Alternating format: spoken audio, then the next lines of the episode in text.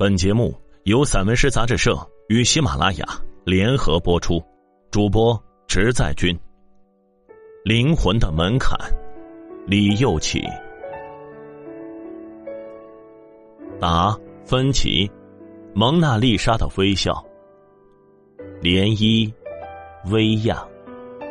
这是一个秘密，永远的，挂在嘴角，仿佛只属于他。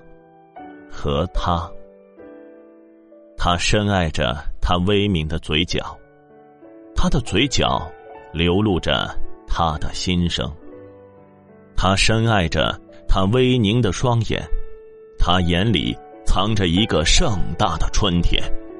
春风轻拂着平静的湖面，湖水清澈，深不见底。不说一无所有，灵魂深处。无比丰饶，这是一个久违的春天啊！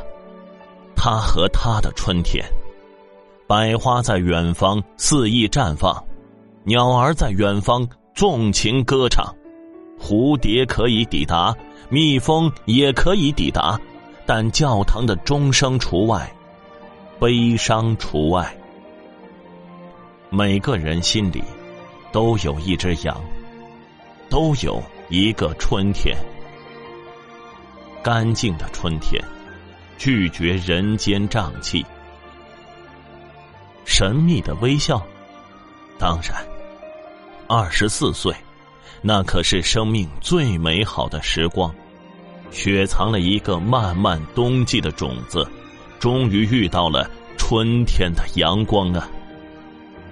眉宇间透出内心的欢愉。当然，从米兰到罗马，从罗马再到佛罗伦萨，他的画笔一直像他的生命，浓墨重彩，航行于茫茫大海之中。他心中的灯塔始终亮着。生命中有太多的无奈，当然，人性可以亵渎，神性不可亵渎。于是，学会矜持。也就成了唯一的选择。是上辈子的情人，今生刚好相遇；是那个皮货商又赚了个盆满钵满；还是对那个可笑时代的不屑与嘲讽？即使他的整个童年都成了无法破解的谜，那又如何？可以笑，但不能放肆。那好吧。我恬静一点，可以哭，但应该有度。那好吧，我安详一点。然而，越是恬静，越是安详，风雨之后的微笑，越是意味深长。这世间，聋子可以求助躯体，但是，永远求不住躯体以外，灵魂深处的。风轻云淡，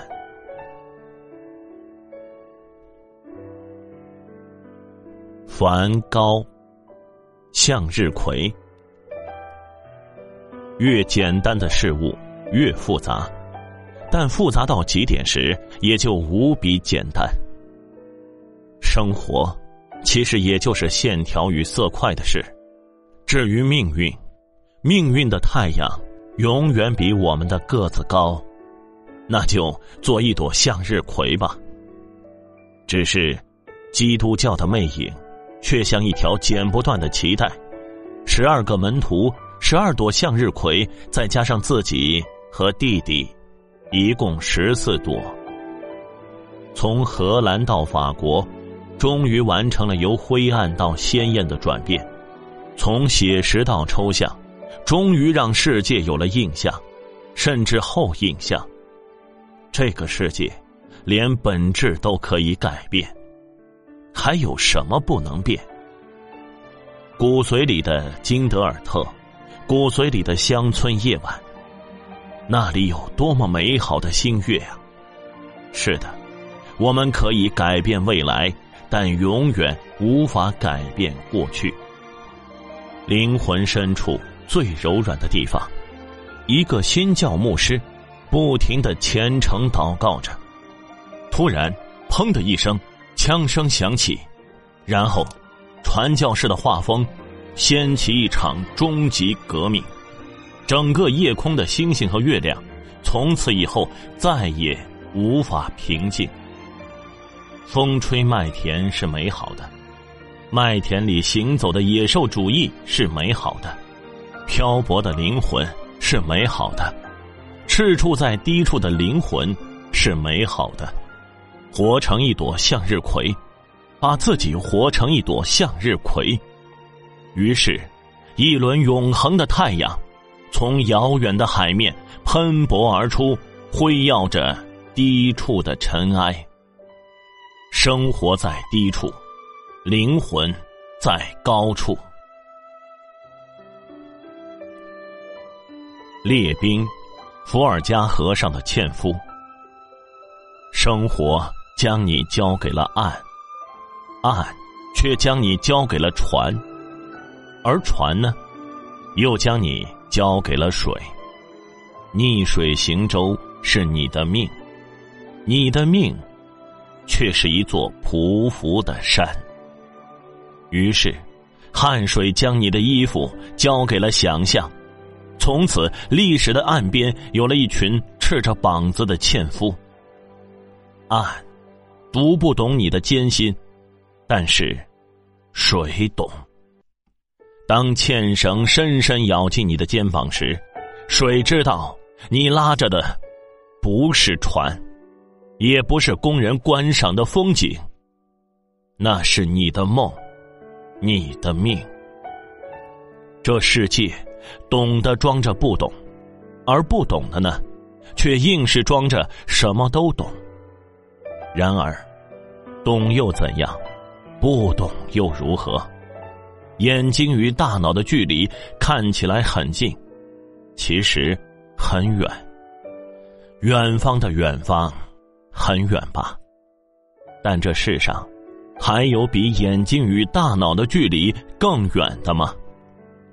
温暖人间、照亮世界的是太阳，每天都从你古铜色的脊梁上升起。但是，始终在你脊梁上滴溜的，除了辛酸和汗水，就只剩下旁观者冷漠与戏谑的眼神。我不敢将你们的号子当做幸福的歌谣来吟唱，从来不敢，因为每当唱起，我的眼前就都是你们零零离离一身的悲怆。那个咸呐，那个涩。